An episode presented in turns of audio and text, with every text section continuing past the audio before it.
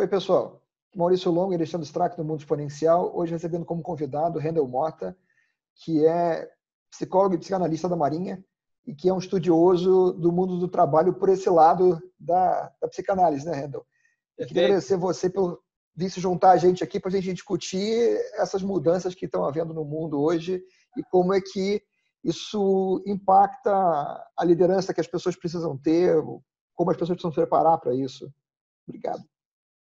Eu é que agradeço, Maurício, o convite. Para mim é um prazer estar aqui e prestigiar esse, esse, esse, esse canal que vocês já, já movimentam há tanto tempo, com tantos episódios. Então, é, é, uma, é uma hora também de agradecer o convite e parabenizar vocês por esse trabalho. Tá?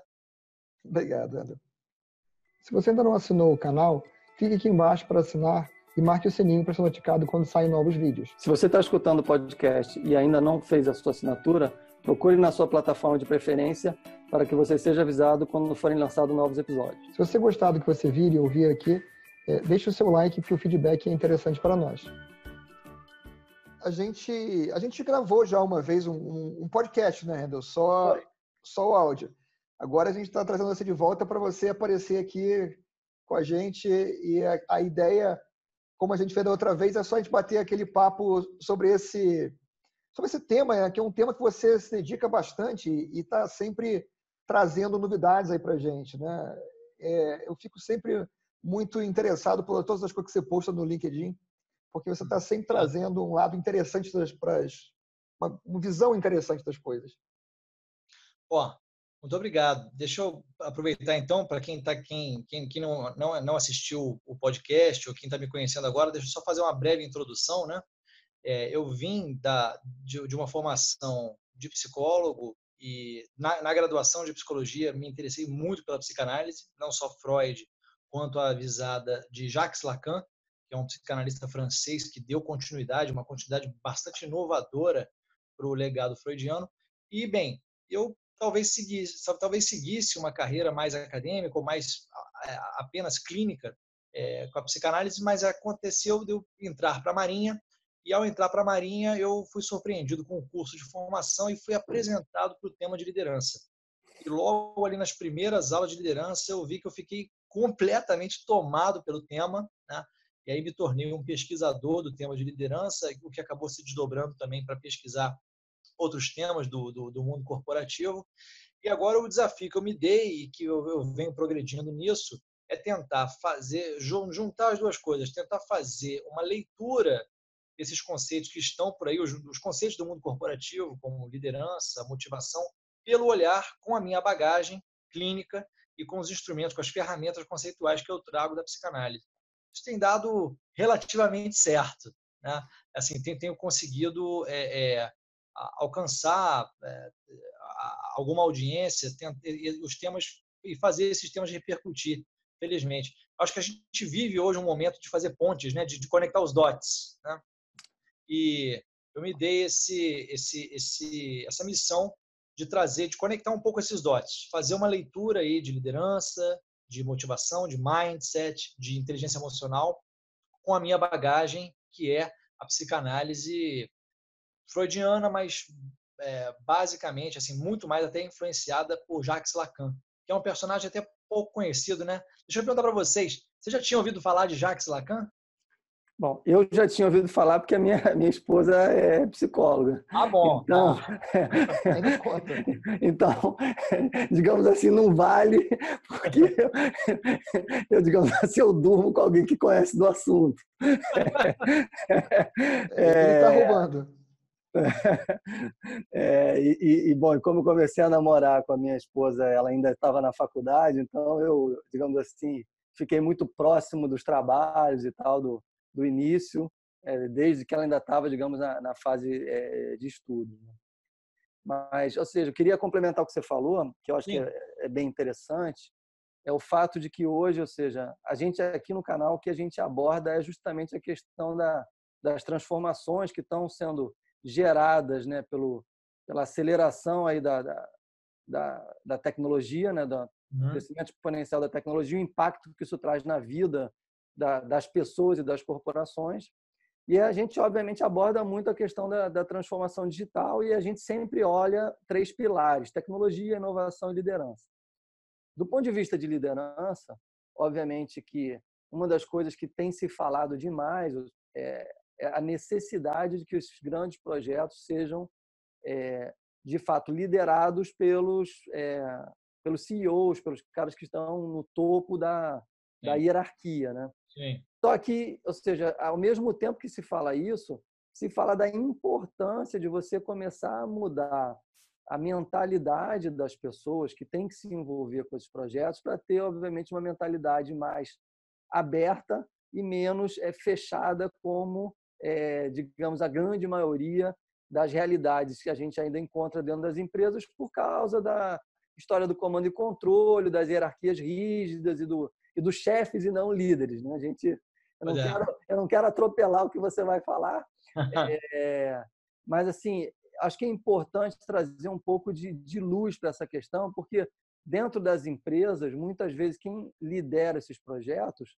são pessoas que ou são de tecnologia, algumas vezes algumas tem pessoas talvez de recursos humanos que talvez aí elas tenham um viés de psicologia, porque como você sabe tem muita gente no recursos humanos que vem de psicologia, uhum. mas ainda há uma, uma, digamos assim, uma talvez um, um desleixo, eu não gosto muito dessa palavra, que talvez ela seja muito forte, mas há, um, há uma não preocupação com essa questão de olhar literalmente como que nós nos transformamos, ou seja, como é que essas transformações nos impactam e como é que nós, enquanto líderes, vamos ter que começar a passar isso é, para os outros, envolver os outros. Essa questão de envolver do ponto de vista humano, ele ainda é, me parece muito pouco explorado nos projetos e isso tem gerado muito fracasso. Né? Uhum. Maurício, quer complementar alguma coisa ou a palavra está comigo? Eu, eu só ia acrescentar de que eu, na verdade, conheci Lacan através de você. Ah, ok. Pô, não, que coisa boa você me dizer isso, porque é uma, uma, das, uma das funções, assim, uma coisa que gratifica é justamente a gente apresentar autores que, a princípio, passariam batido, né? Pô, bom ouvir isso, Maurício, bom ouvir isso. E, Alexandre, vamos lá, deixa eu tentar comentar um pouquinho o que você falou. É, do ponto de vista da psicanálise, o, o que está em jogo é sempre uma certa dialética entre objeto e sujeito. Não vou, não vou, não vou ficar filosofando muito aqui, não, acho que vocês vão me acompanhar. É, do ponto de vista gerencial, a gente sempre tem ferramentas. O gestor ele tem lá é, protocolos, ou ele tem propriamente é, protocolos gerenciais, ou ele tem meios, é, meios tecnológicos para fazer, as, fazer as coisas acontecerem. O problema é que a tecnologia ela nos acostuma mal. Né? O que eu estou querendo dizer? É, se você tem hoje um, um, um, app, ou você tem hoje um dispositivo como esse que a gente está usando aqui, o Zoom, para fazer uma videoconferência, você começa a delegar para a tecnologia ou para os meios ou para os protocolos, para os processos, é, uma certa potência que esvazia o seu lugar de sujeito, o seu lugar de cavalgar a tecnologia. A tecnologia em si, ela promove uma certa ilusão de que ela, por ela mesma, não, então beleza, vou implementar, vou implementar a mudança na minha empresa. Vou criar então um instrumento de comunicação tecnológico de última geração, onde todo mundo fala com todo mundo, tal. Pois é, mas a tecnologia por si só não vai gerar impacto nenhum. E o que está sempre colocado, que eu, um pouco que eu tenho tentado trazer, é essa visão de que é, a tecnologia é um meio. Né? Embora essa frase seja muito até, é, a gente ouve muito ela, tecnologia é um meio, não é um fim nela mesma. Mas no, no, no dia a dia, na prática, a gente costuma delegar, ainda mais agora se, quando se fala de análise de dados, né, de data science, fica uma certa é, é, expectativa de que a, a, própria análise de dados, é, os próprios recursos tecnológicos possam decidir por você. E isso é um grande equívoco. Né? Enquanto o sujeito ele não trouxer para ele a responsabilidade e a condução autoral, existe também uma autoria, uma coisa de você colocar a sua personalidade, os seus valores, aquilo para onde você quer conduzir. enquanto o sujeito não chama para si essa responsabilidade dele assumir uma certa é, condução, a coisa vai ficando esvaziada em protocolos, em reação, fica uma gestão reativa. Você responde às circunstâncias, está tudo muito bem organizado do ponto de vista gerencial, mas você não promove mudanças porque você próprio não trouxe para si a mudança.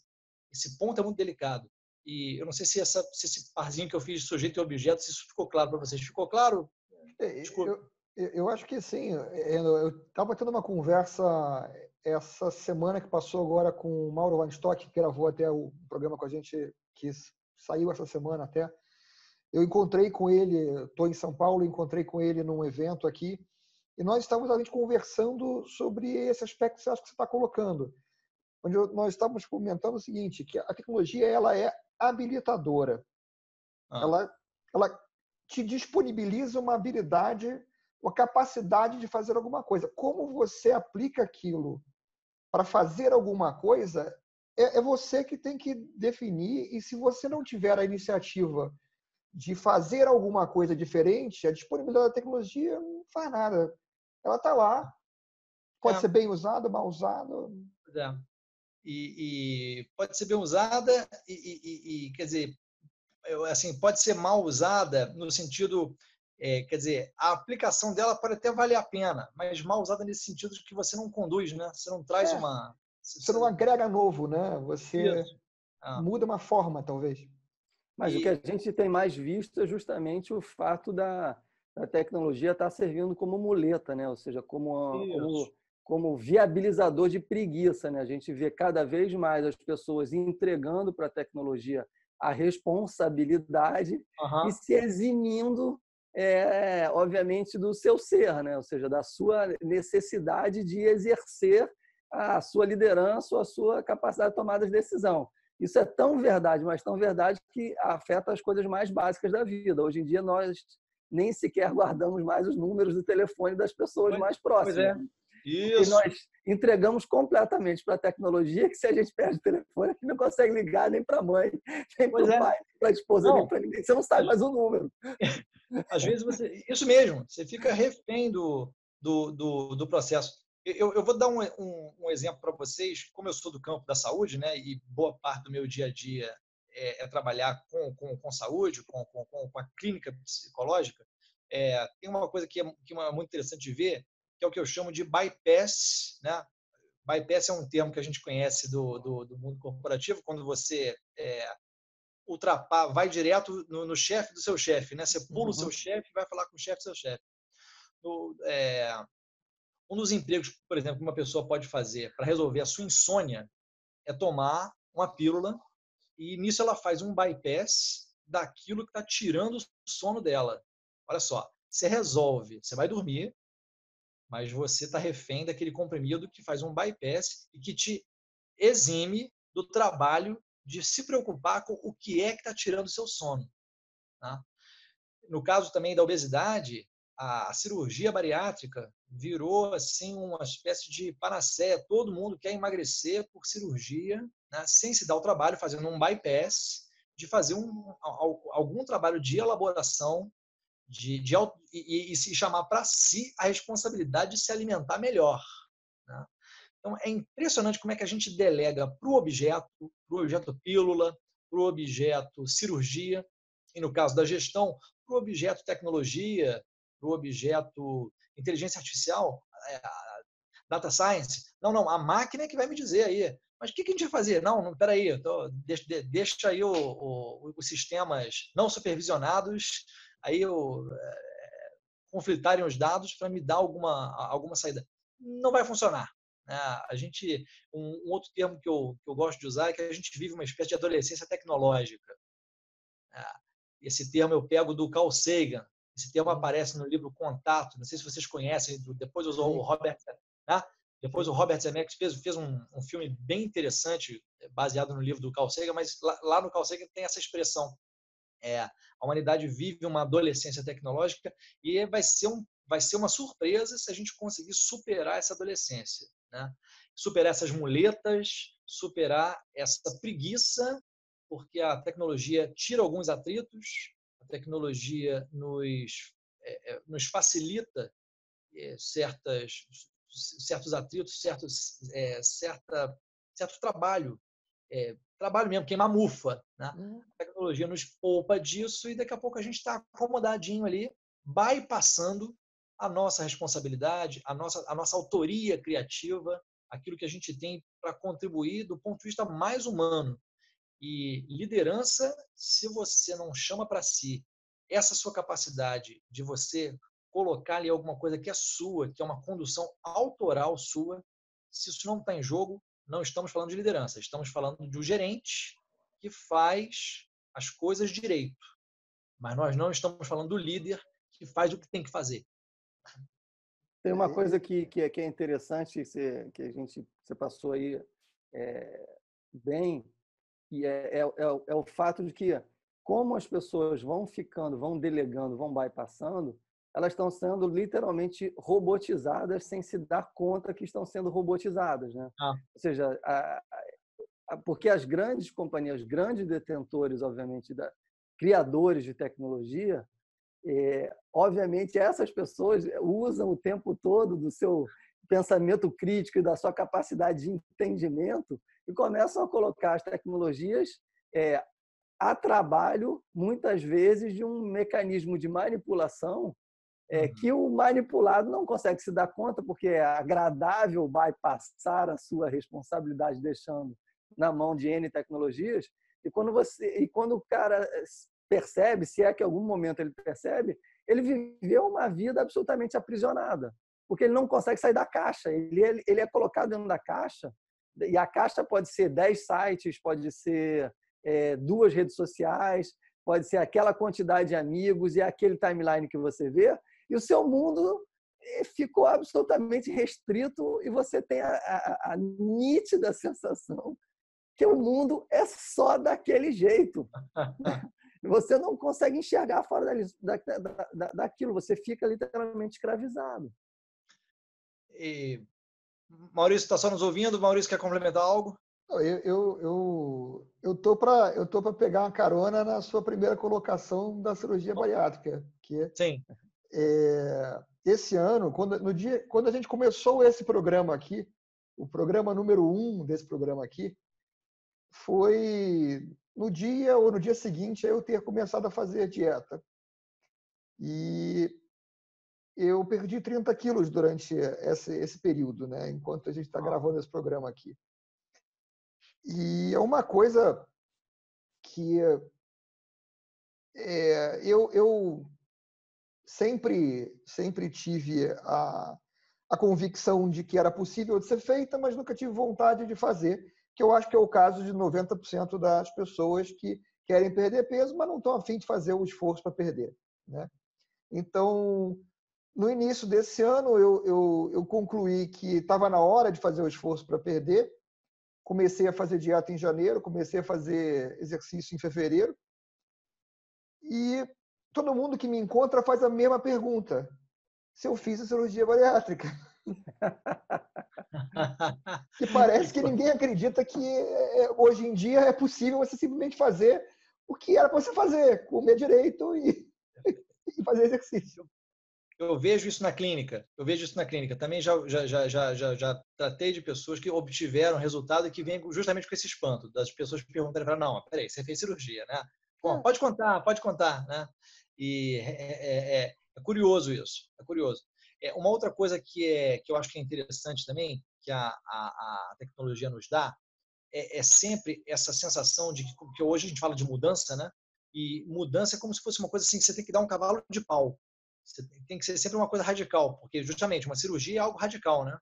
É, é, é interessante como é que, ao se falar de mudança, você já o que ocorre, a expectativa ou a compreensão quando você ouve essa palavra mudança, é sempre alguma coisa assim que é, é rápido, é radical, é um cavalo de pau. Então, a sua empresa precisa mudar.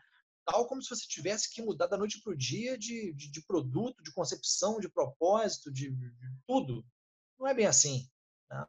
É, quando a gente está falando de mudança, hoje de acompanhar a mudança, é você estar, tá, como o Alexandre estava colocando, é você estar tá com a sua a sua estrutura ali, você está é, preocupado em não se fechar numa bolha você está sempre permitindo alguma oxigenação do teu repertório, da tua visão, escutando as outras pessoas, o que é muito importante, né?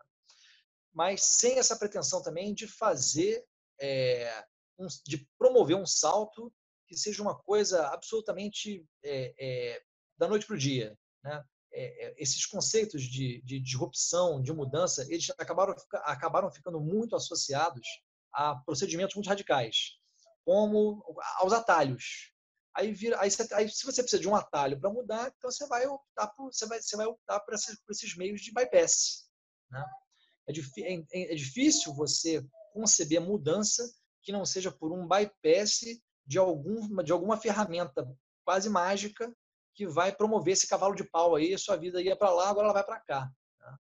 É, vocês me acompanham, né? É. Sim. E aí o que, o que é interessante disso é que justamente nesse período de mudanças constantes não vai dar para você ficar dando um cavalo de pau, que na verdade não vai ser um cavalo de pau, ou seja, você vai ter que entrar num processo de mudança e isso leva um tempo para acontecer.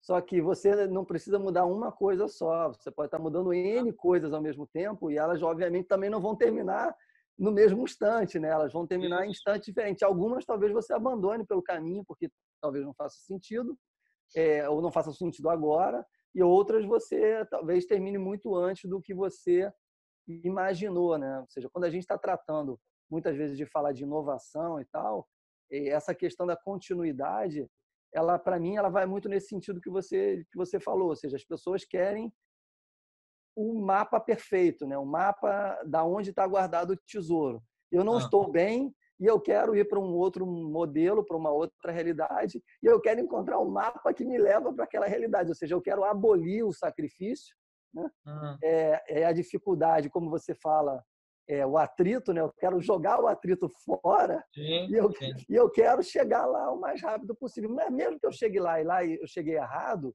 tudo bem, eu vou tentar de novo, mas esse tentar de novo tem sempre que ser fácil.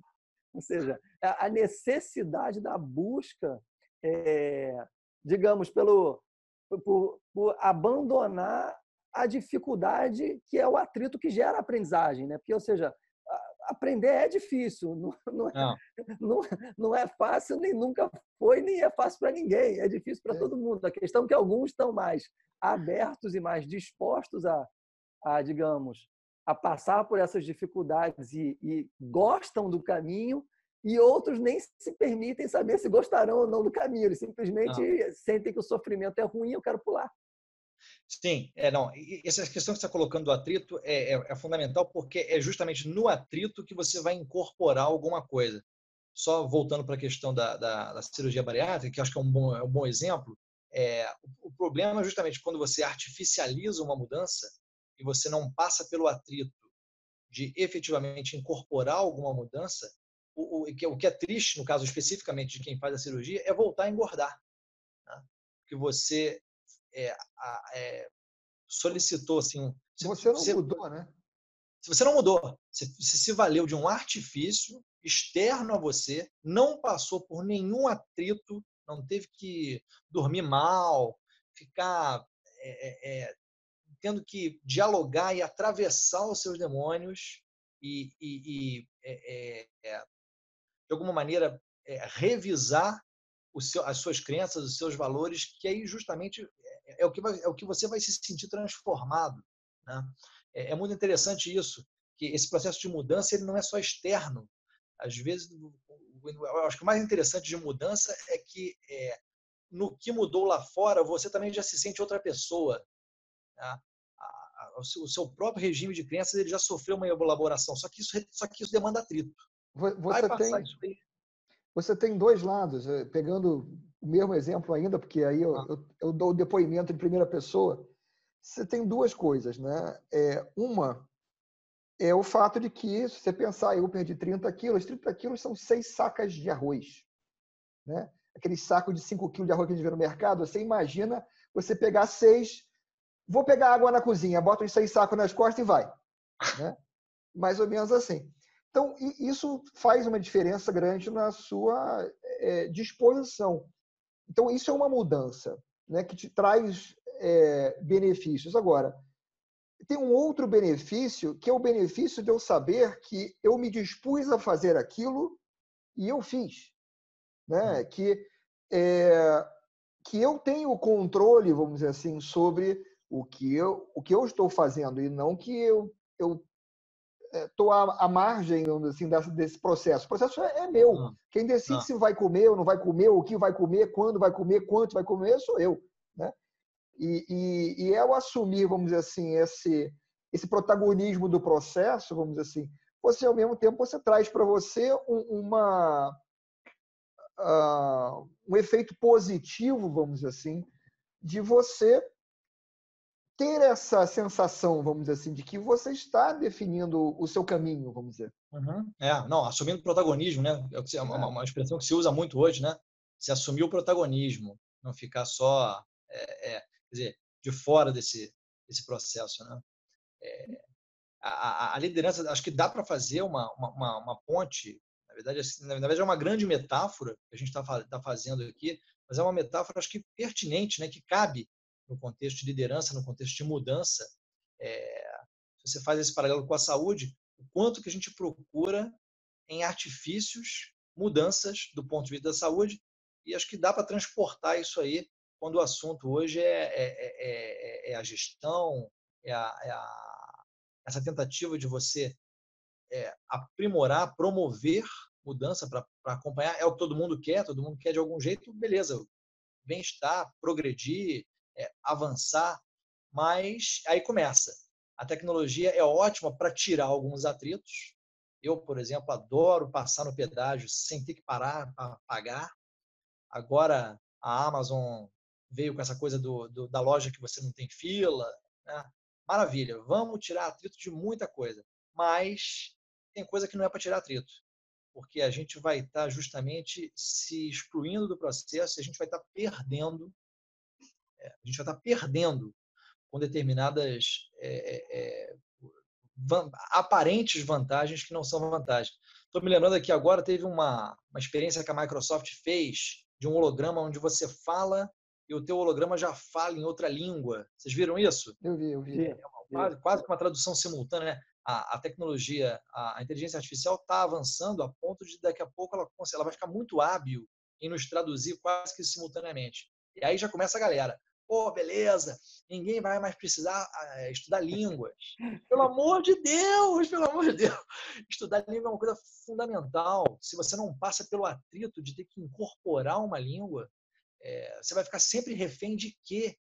Né?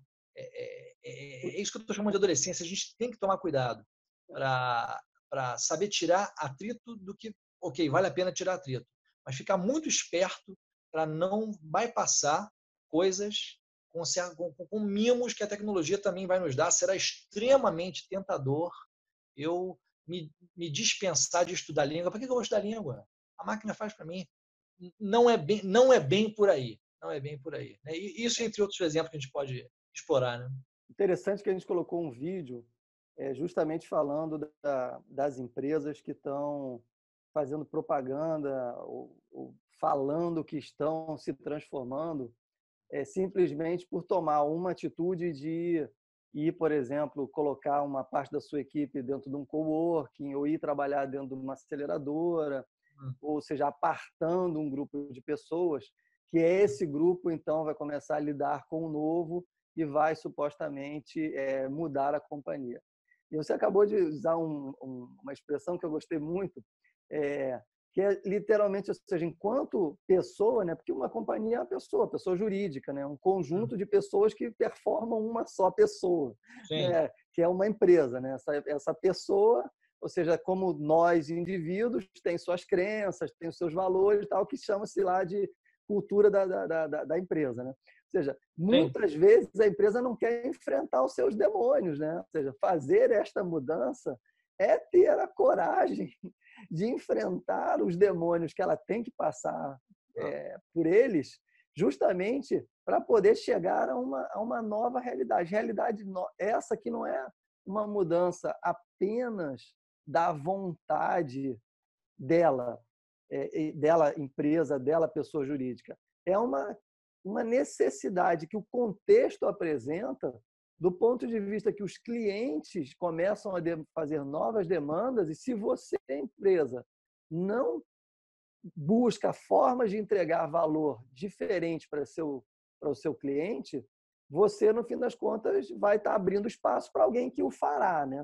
Agora, uhum. chegar neste ponto não é, novamente, alguma coisa que você pode delegar completamente para as entidades externas, sejam elas um local físico, seja ela um método que alguma empresa, que alguma consultoria traz ou que algum escritor traz, ou seja, tudo isso colabora, isso. mas não isenta você do processo. É não. não. passar pelo processo de novo é buscar a, a, cirurgia bariátrica como o único e possível caminho, né? Como o único e possível caminho. Perfeito. Maurício, então, entra aí também, Maurício. Eu gosto de te, eu gosto de te ouvir. Eu, eu acho que a, a, analogia que a gente está usando, ela se aplica muito bem, porque se você parar para pensar, o grande problema da maior parte das empresas hoje é que elas estão carregando aquela carga que eu estava comentando. São as seis sacas ah. de arroz ah. de, de processos eh, antigos, de formas de trabalhar antigas, que não estão adequadas para a realidade de hoje, e elas estão procurando uma mágica para não ter que fazer o esforço de perder o, peso. Sim. Elas querem fazer, como você falou, a cirurgia bariátrica aí para ver se amanhecem amanhã já mais magras e depois da manhã mais e, e aí tô, tô ok, mas elas não querem fazer o, o, trabalho de entender qual é a mudança que elas têm que fazer, porque tem atrito, dá trabalho e é, é cômodo você ficar buscando, como o Alexandre falou, esses diferentes é, elementos em que você pode se escorar e pode dizer, estou é. fazendo. Sim, sim.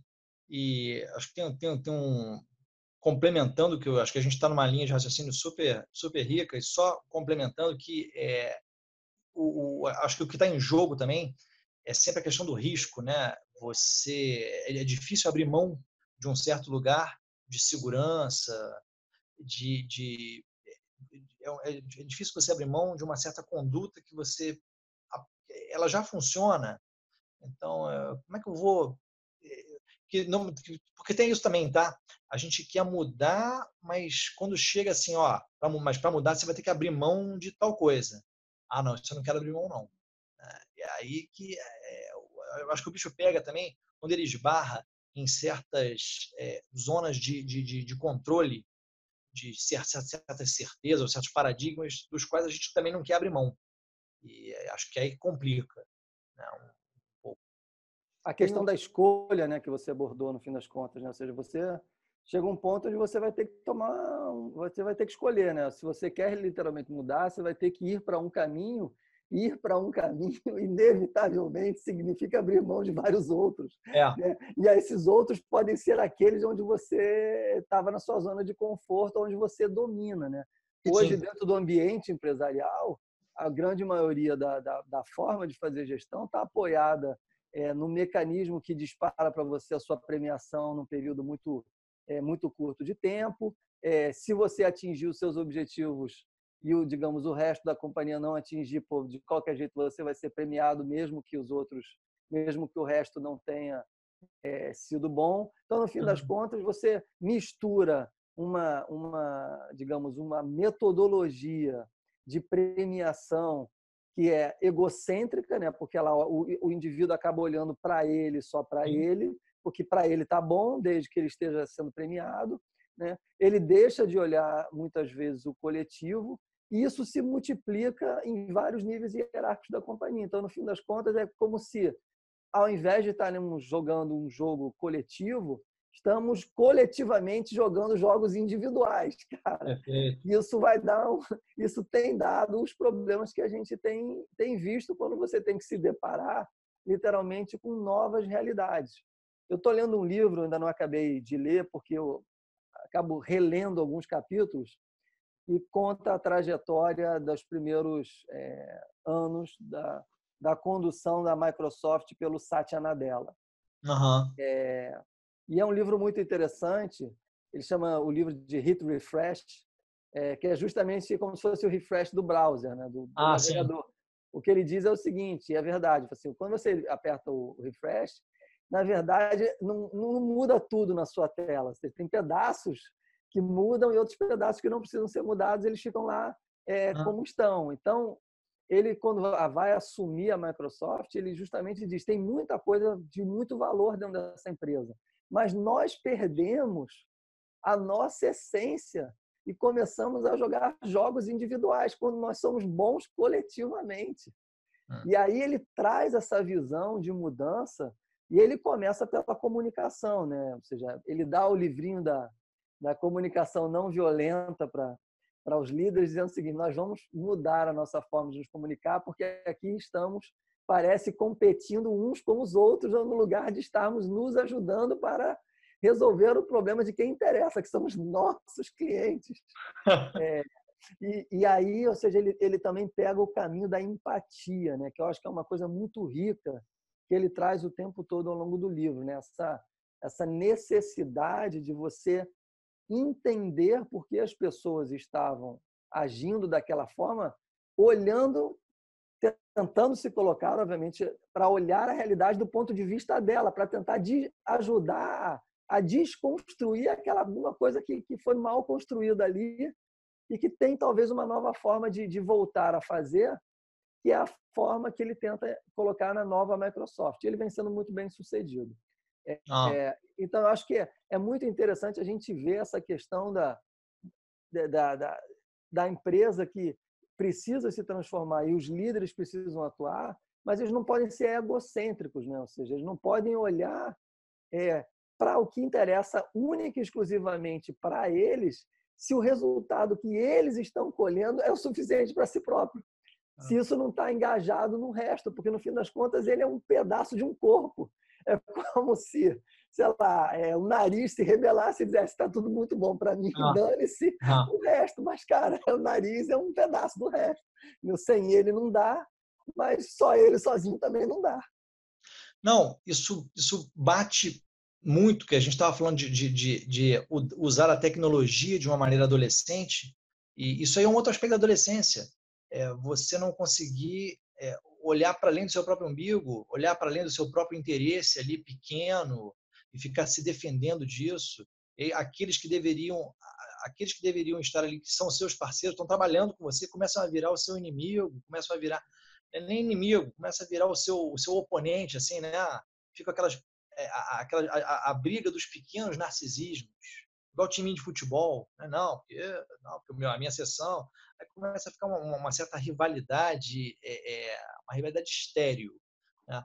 Quando, diferente de uma certa rivalidade que é um clima de competição colaborativa, onde está todo mundo, ok, é, é, acho, que, acho que também envolve isso. Nós, nós, também somos ego. A gente também não tem como se, se, se despojar totalmente da nossa, do, da, da, nossa vaidade, do nosso orgulho de fazer bem feito. Né? Isso pode estar em competição, mas quando esse elemento de competição começa a se voltar contra a própria empresa, no sentido de que está cada um só defendendo o seu quadrado, ruína. Isso é um outro aspecto da adolescência. Né? É, é, é conseguir escapar disso e o quanto, se a gente pensar bem, né, o quanto que se desperdiça né, de tempo e de material por conta de infantilidades de conduta que a gente carrega. E para mim é até um mistério hoje como é que a gente consegue desenvolver porque uma coisa é você desenvolver o sujeito, tá, você faz um MBA, você faz um desenvolvimento ali de, de, de hard skills, você aprende coisas, né?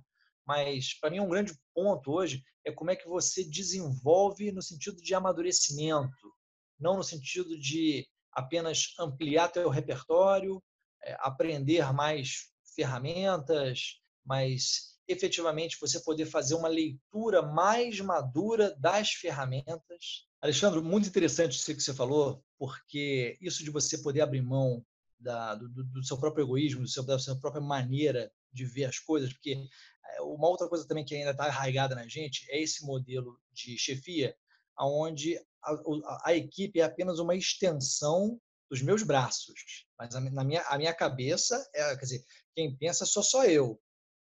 E os outros, por favor, cumpram as minhas diretrizes. Né? quando o paradigma de que o outro, a visão do outro pode complementar a minha, pode colaborar comigo, quando, quando você consegue se despir um pouco dessa, dessa, disso que fica arraigado, que é essa dimensão centralizadora, né? a liderança como um cargo centralizador de, de, de, de justamente que quando a gente fala que o líder tem que conduzir, assim, tem que dar, um, tem que assumir, assumir uma autoria, isso não significa nem um pouco você ser autocrático. Né? Quando acende a luz de que a colaboração do outro pode justamente é, iluminar suas decisões, não que você vai atender o que está todo mundo te dizendo, mas você poder parar para escutar e para perceber o que está circulando nas visões dos outros, isso vai te auxiliar. Um, um, exemplo brilhante que eu, que eu ouvi numa palestra agora do. Eu sempre gosto de citar as pessoas para ser honesto com que essa ideia não foi minha. Né? Eu ouvi isso na palestra do Alexandre Pelais, que teve aqui no Rio. Né? Ele, ele fez uma metáfora ótima com o Waze. Né? Que o, o, o que, que é o Waze? O Waze é um ecossistema colaborativo onde, no que todo mundo diz aonde está, o que está vendo? O próprio algoritmo ele então é, aponta uma certa rota mais favorável, né? Só que no caso de liderança, você tem que ser esse Waze. Você não vai conseguir delegar isso para uma máquina, mas o interessante é no que você colhe, no que você se torne sensível para poder detectar o olhar de cada um, aonde é, e, e, o olhar de cada um, aonde cada um está, né? Isso desenha para você então um caminho a seguir. Mas para isso você vai ter que é, é, é, muito diferente de você ficar dizendo para todo mundo que todo mundo tem que ir por ali porque eu quero e é isso aí. Ah, é... e, e, o exemplo do Waze, ele, ele tem essa característica que é o seguinte, o Waze sabe que quem está no local tem a melhor informação sobre o que está acontecendo no local. Pois é, pois é, pois é. Mas é, é, tem alguma coisa aí quando, quando, quando o assunto é liderança que que está arraigado numa, numa, coisa que não é que, não é não é de agora, viu? que é essa pretensão que a gente tem de, de achar que a gente sabe mais do que o outro, né? de que a minha visão ela, ela, ela, ela sobrepõe a visão dos outros. Né?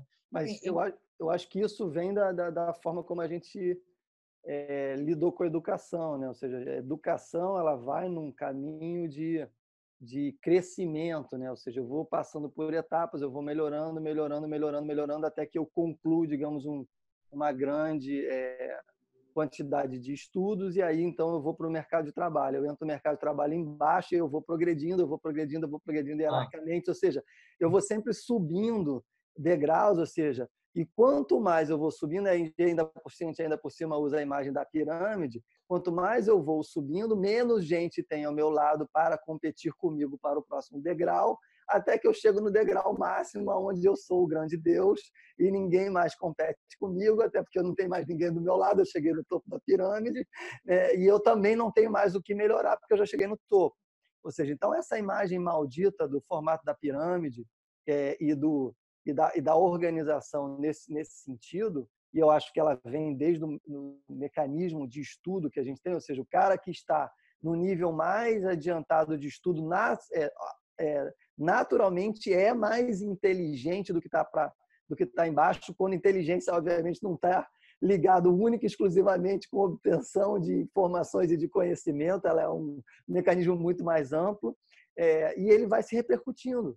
Então, quando você está dentro da, da, da, empresa, a questão da liderança ela acaba caindo muito nisso, equivocadamente, no meu ponto de vista, que é ou seja, o fato de que eu tenho mais responsabilidades, porque atingi talvez um determinado patamar, não significa que eu agora abandono todo mundo, porque simplesmente já que eu tenho maiores responsabilidades, eu a minha opinião ela sempre será melhor porque eu cheguei na melhor posição, entendeu? Ah, é difícil. É, é, se, se puder fazer uma outra correlação, seria não usar, é, a gente estava falando de usar tecnologia, né? Seria você se valer do próprio poder, né? Isso. Como, é. como, como, um fim nele mesmo, né? Já que o poder está garantido, aí o poder vira um objeto. É, exatamente. Como se eu tivesse ganhado aquela estrela ou aquele, ou aquele, ou aquele digamos, aquela aquela vida do videogame que me dá ah. o poder, né? Eu, eu atingi aquele negócio, então já que eu atingi ah. ele, eu tenho, eu posso usá-lo, aquela arma do poder, eu posso usá-lo da melhor forma que convier para mim exclusivamente. Ora, isso é, é aí onde, digamos, a gente tem gerado o que para mim está no cerne de um gigantesco problema. E eu tenho repetido, acho que essa semana eu botei em quase todos os comentários que eu fiz em, é, no LinkedIn a questão do, do, engajamento. Né? Ou seja, a última pesquisa do Gallup que mostra que só 15% estão engajados não é é resultado, para mim, claro e direto, de uma ausência completa de liderança é, que, que, atue. Né? Não, o, o é, é, curioso, é, fala-se pouco disso, é porque é um tema mais batido, mas é um tema que está super presente, que ainda é a questão de, de, de, de, de autoritarismo ou de, ou de espírito autocrático, né? quer dizer, porque o próprio poder nele mesmo também é uma maneira de você tirar atrito porque é, é para usar poder é uma coisa que você tem que ter responsabilidade, tem que ter maturidade, porque o poder nele mesmo ele pode também te dispensar do atrito de ter que conversar com alguém, de ter que é, produzir sentido naquilo. Não, é porque eu estou mandando. Né? Isso, isso é muito presente. Pô. Então, o, o, o, o, cargo ele também é um viés de, que te dispensa de atrito. Assim como a tecnologia pode te, te, te poupar de atritos, né? a, a, a sua, a, o seu cargo, a sua posição hierárquica, ela rapidamente pode te, te ludibriar também de que beleza, agora está garantido, eu estou mandando. Né? Balela, vai ficar, vai, vai estar tá bypassando as pessoas, vai estar tá perdendo o que as pessoas têm para te contribuir, não vai estar tá, é, é, deixando as pessoas se sentirem parte, né? contribuindo com aquilo ali, as pessoas vão se sentir subordinadas apenas como uma extensão dos seus braços. É, a gente fica falando de, disso, parece que é um cenário antigo, de empresa lá atrás, piramidal, a empresa que tem que ser com um relógio. Nada. Isso é uma realidade que está aí, pô. Essa Muito realidade tá presente. Tá por todo lado. Ah, pessoa querendo resolver as coisas com carteirada. Quer dizer, carteirada seria um, uma, uma, uma, outra metáfora para cirurgia bariátrica. É isso aí. É, é isso aí. É isso aí, é isso aí. Eu, eu, eu, inclusive vi uma, uma, uma conversa dessa hoje, onde eu vi uma pessoa que exerce o papel de liderança falando para outra pessoa, olha, você poderia dizer que não vai fazer isso porque eu você falou comigo, eu disse para você não fazer isso, mas não é isso que eu quero que você faça. Eu quero que você converse com a pessoa e convença ela de que ela não deve fazer aquilo. É, é, porque não, não tá, ele, ele falou não é para você dar carteirada, é para você ir lá não. e convencer a pessoa. Tem um trabalho aí, né? Tem um atrito, tem um trabalho. É, de novo, a gente é, é, é, cai nessa questão do, do, do, sujeito querendo se dispensar de certos trabalhos. Vai se dispensar do, do que não pode ser dispensado, amigo. Vai, vai pagar o preço.